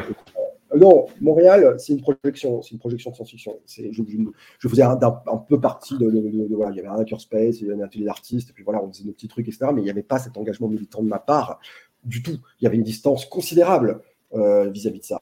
Et donc, du coup, c'est la, vision finale de, l'échec de la, de la communauté de Tox c'est même pas une, c'est une vision qui est double. C'est à la fois parce qu'il y a une pression extérieure, une pression extérieure qui est une pression euh, canadienne, je dirais, euh, d'homogénéisation de la société, mais il y a aussi une pression interne du fait que ces gens en communauté ne savent pas vivre en communauté. C'est des hipsters, quoi. Et euh, c'est des gens qui ont pris la liberté donnée par l'exercice de la dans l'entertainment compris dans le capitalisme comme étant une forme de liberté, alors qu'en fait, ça ne l'est pas du tout. Quoi. Et, c'est les libertariens hein, qui, sont, qui sont pour moi la pire. Euh, c'est vraiment. Moi, je ne comprends pas comment on peut faire ça aujourd'hui. Enfin, je veux dire, comment on peut, on peut, on peut, on peut, on peut envisager que, que, que, que ce modèle-là puisse fonctionner. Donc, euh, la communauté de Toxoplasma, c'est une communauté de hipsters et ils le savent et ils le disent. Et, euh, et, alors, ils essaient de résister avec leurs petits trucs, ils essaient d'inventer des petits systèmes, mais ce sont des systèmes qui ont été théorisés à l'intérieur du capitalisme, qui n'ont pas été théorisés en dehors du capitalisme. En fait. Et alors que dans Mes modes furieux, mm-hmm. j'ai essayé d'approfondir ça et de me dire, OK, ben moi-même, je suis biaisé. Moi-même, je théorise finalement ma fiction à l'intérieur même d'un système antérieur du spectacle. Comment est-ce que je m'en extrais? Comment est-ce que, je suis capable de m'en extraire? Est-ce que je suis capable de m'en extraire? Est-ce que la narration en elle-même peut s'extraire finalement de toute cette, chape de plomb?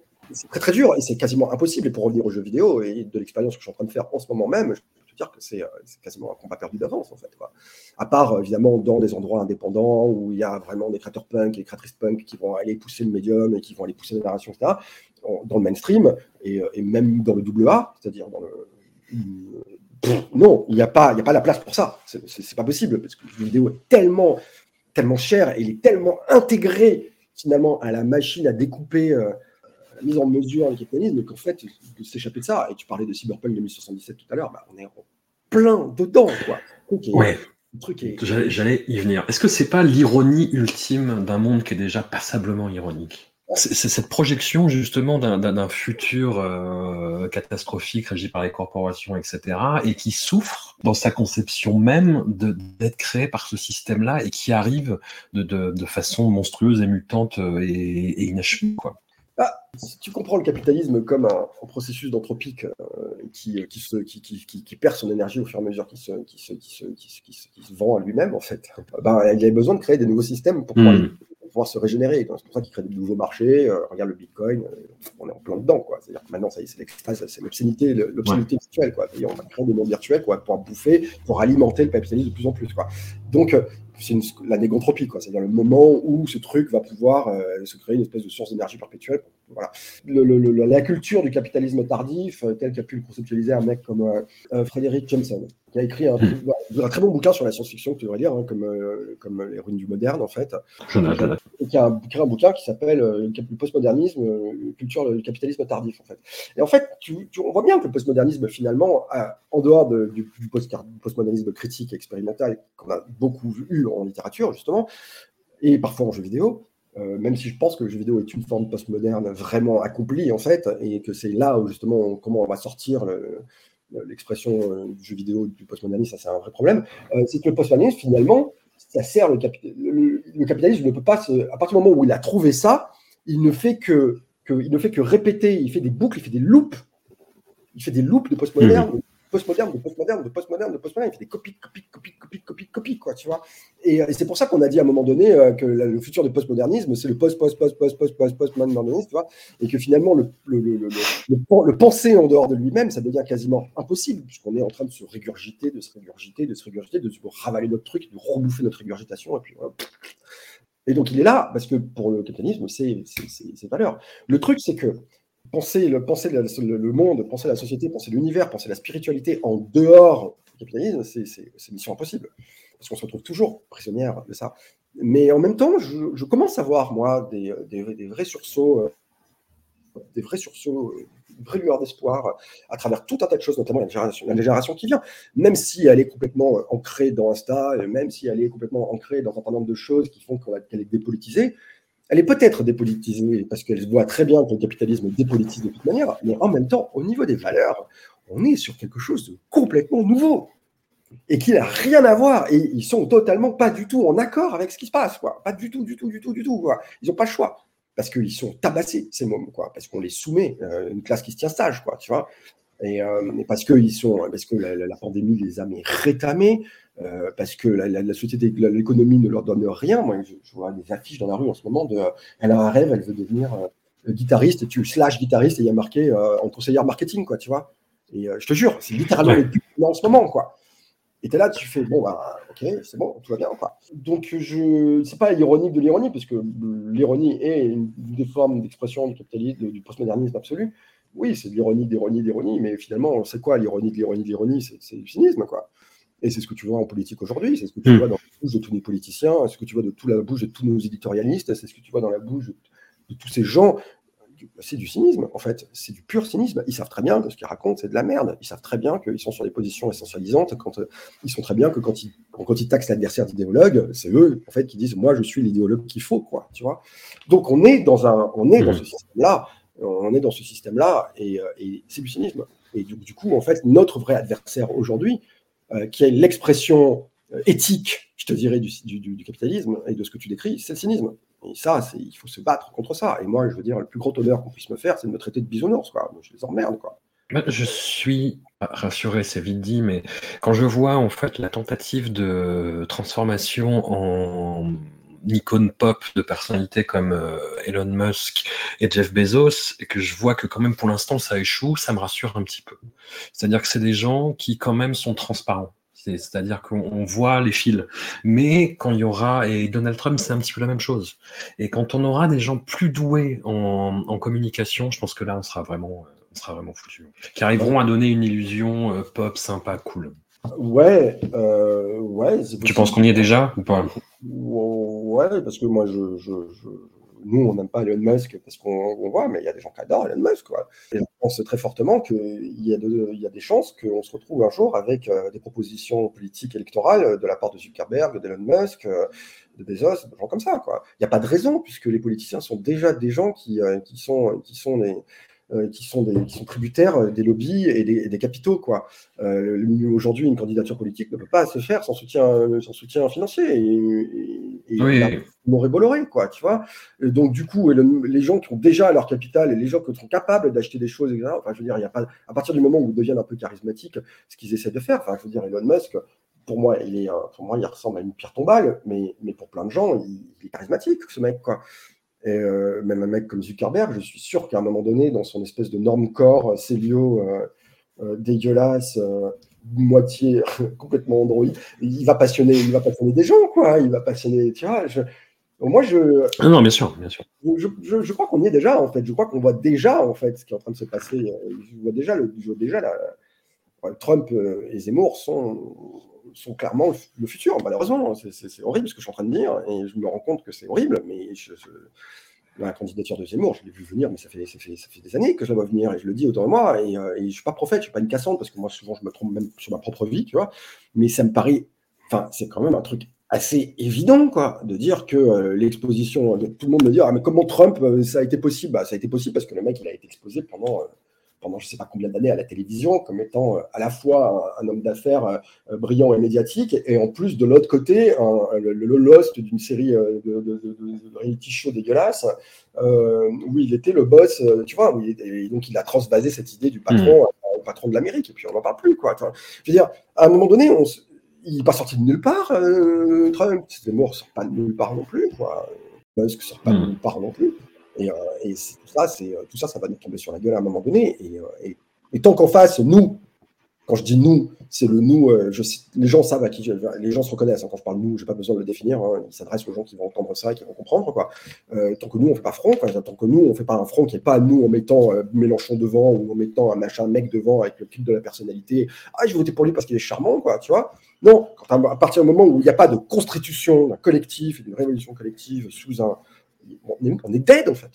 C'est fini, on peut pas lutter contre eux. On peut pas lutter contre eux parce que c'est jouer leur c'est jouer, c'est jouer leur jeu en fait. Et à partir du moment où tu utilises leur langue, à partir du moment où tu utilises leur démarche, et à partir du moment où leur stratégie, c'est fini, t'es quand même en fait. Et euh, donc hmm. c'est donc c'est mort si on fait ça. Donc on ne peut pas se permettre de faire ça. C'est pas possible. Donc il faut, faut trouver d'autres stratégies.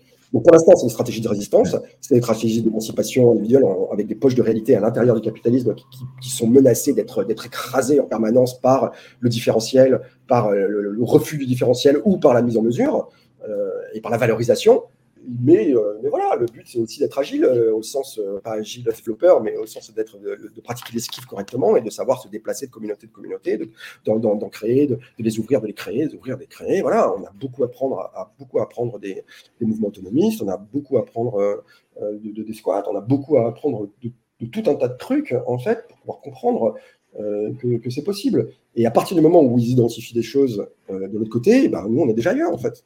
Donc la science-fiction, elle nous permet ça. Elle nous permet de hmm. projeter, en fait, d'ailleurs, elle nous permet de projeter des, moments où on dit, ah, regardez, on a, des, on a des lignes de direction par là, quoi. Ça sera peut-être pas matériellement possible de les faire exactement, mais en tout cas, on a le désir, quoi. on a le vecteur du désir. Tu me disais que le, cyberpunk, c'était, euh, à ton sens en tout cas, euh, dilué.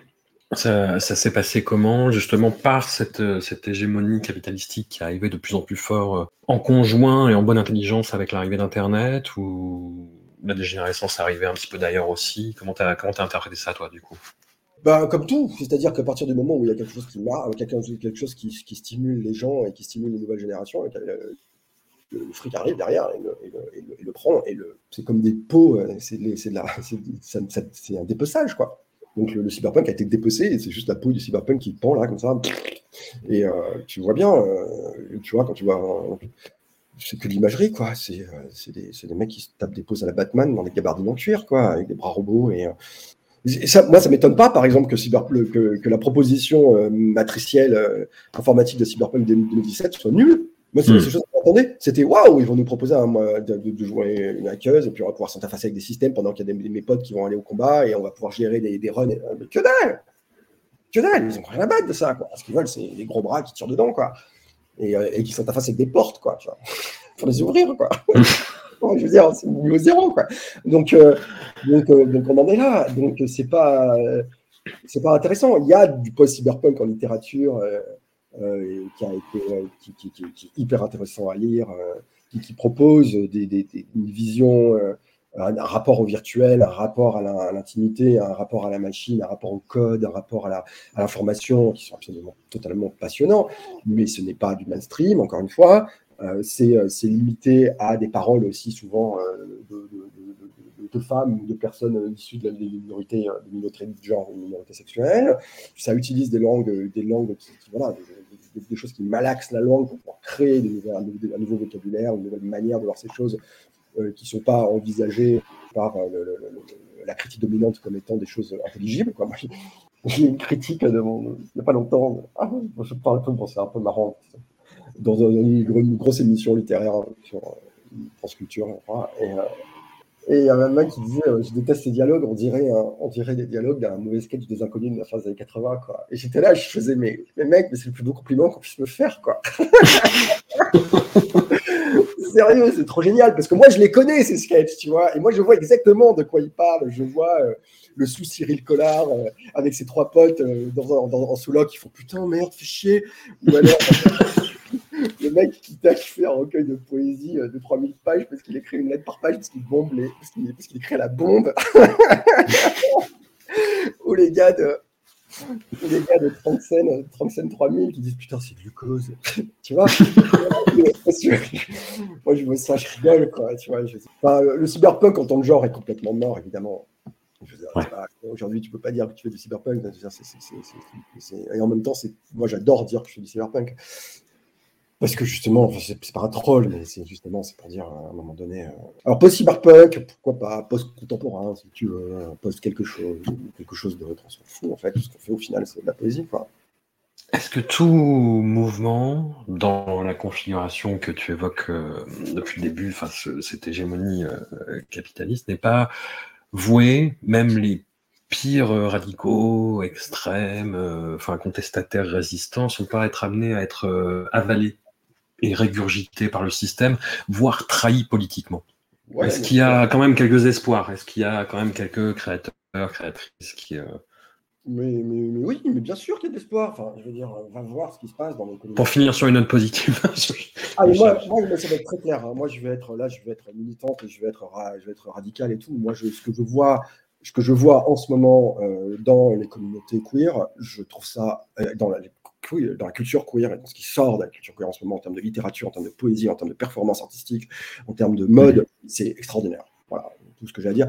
Je ne sais pas si je me considère comme une autrice queer. on- des fois, on me le dit. Moi, je- je- j'ai toujours du mal à mettre des étiquettes euh, parce que je, parce que dès que j'ai une étiquette, j'ai envie de m'échapper. euh, voilà. Mais en même temps, c'est aussi quelque chose que je revendique, comme le cyberpunk, c'est pareil, euh, parce que j'estime que c'est toujours bien de montrer que euh, il y a des endroits qui se passent et on n'est pas à l'abri d'une récupération. Bien sûr que personne n'est à l'abri d'une récupération. Le pinkwashing, ça existe. Le, queer- le queerwashing existe aussi. On le voit aussi dans le jeu vidéo beaucoup. Oui, on va faire des trucs queer, puis derrière, on te demande de faire des narrations hyper patriarcales de merde. Et on te mais euh, en fait, il faut tout réinventer. Il faut réinventer même l'idée même de climax, de conflit au sein, au sein même de la narration. Tout. Ah non, on va quand même pas faire ça. Tu vois, bah ouais, bah donc du coup, c'est des figures. Puis, ça m'intéresse pas. moi, je vois des choses. euh, et il faut s'intéresser, il faut s'intéresser à ça. Euh, récemment, en, France, entre Lyon et Paris, il y a eu le festival FACT, le festival des arts et de création trans. J'ai vu des choses en termes de performance. Pouah voilà quoi, qui mélange science-fiction, qui mélange poésie, qui mélange technologie, qui mélange intimité, littérature, tout. Il n'y a plus de limites, il n'y a plus de barrières entre les choses. C'est genre, et c'est propulsé par des individus, par des, par des, des, des, des, envies d'exister, des envies de dire on existe, on est capable de créer, on peut vivre dans, on peut vivre dans une recherche du sublime, on peut, on peut vivre dans une recherche spirituelle, euh, on peut se poser ces questions-là, on peut s'échapper de tout ça, et une révolution romantique est toujours possible au sens euh, révolution qui vient, euh, qui vient du cœur et qui vient de l'affect plutôt que qui vient d'une espèce d'une raison. C'est totalement possible. Je ne dis pas que c'est souhaitable, je ne dis pas que c'est la seule révolution euh, qui, doit arriver, mais en tout cas, c'est une condition sine qua non. C'est- évident pour moi. Et, donc, moi, j'ai envie de te dire, mais oui, l'espoir, il existe. C'est juste qu'il faut aller le chercher ailleurs que dans, la norme. Mais c'est comme. Mais c'est toujours pareil. Quoi. C'est- ça date pas d'aujourd'hui. La vie, c'est ce qui s'échappe. Il faut aller chercher la vie là où on s'échappe. Et puis, si un jour c'est repris par le capitalisme, et puis après c'est amalgamé et assimilé euh, dans le capital, ben, il y aura autre chose qui naîtra. euh, Et puis, euh, et puis, est-ce que nous, on sera des transfuges de l'un à l'autre Qui restera? C'est difficile à dire, hein, des gens qui étaient révolutionnaires dans les années 20, dans leurs 20 ans, 30 ans, 40 ans, et qui sont devenus les, paragons du conservatisme. euh, Après, euh, voilà, ça existe aussi, tu vois. Donc, euh, l'espoir, c'est la vie, quoi. Faut chercher, faut chercher. Oh, faut chercher, faut, faut, faut vivre en communauté. il faut vivre en communauté, il faut, il faut, faut penser en communauté, il faut, il faut collaborer en Mm. communauté, en collectif. Il faut, il faut pas vivre en communauté parce que le vivre en communauté crée tout de suite une, une image dans la tête des gens de, euh, de, de, de- d'orgie euh, droguée, euh, paysanne, je sais rien, tu vois. C'est, pas comme ça. Il faut, le refo- il faut reformuler cette narration aussi, quoi. Ne serait-ce que dans nos mots, vivre en communauté, c'est pas ça. C'est une communauté, c'est déjà, euh, c'est déjà un endroit de vie. Ça veut pas dire un quotidien. Ça veut pas dire. Ça veut dire d'abord un, en fait, il faut poser la question du partage et de l'échange. Donc, il faut parler, il faut parler, il faut poser la question de la, de la- de- l'abolition, euh, de, la comparaison et du conflit et de la compétition. Donc, il faut poser, tu vois, c'est- c'est c'est comme ça qu'il faut procéder. Il faut, faut procéder de, de, branche en racine, de branche en racine, de branche en racine, et c'est un dialogue entre la branche et la racine en permanence, parce que voilà, les deux se font. Et alors, le moment où tu arrives à la graine et tu arrives à voir la, racine et la branche dans la graine, c'est là là où le monde change, quoi. Sabrina Calvo, un immense merci. Je conseille vraiment aux auditrices et auditeurs de cet épisode, si ta fougue, euh, ton engagement et, euh, ta prose ont plu de les retrouver dans, dans tes romans. Ça se retrouve à chaque fois et c'est des romans extrêmement vivants et vibrants et merci pour ça. Ben, merci de m'avoir laissé euh, renter pendant une heure et demie. On est là pour ça. d'une heure, heure aussi matinale. J'ai j'ai pas l'habitude de parler le matin, donc euh, voilà. Merci beaucoup.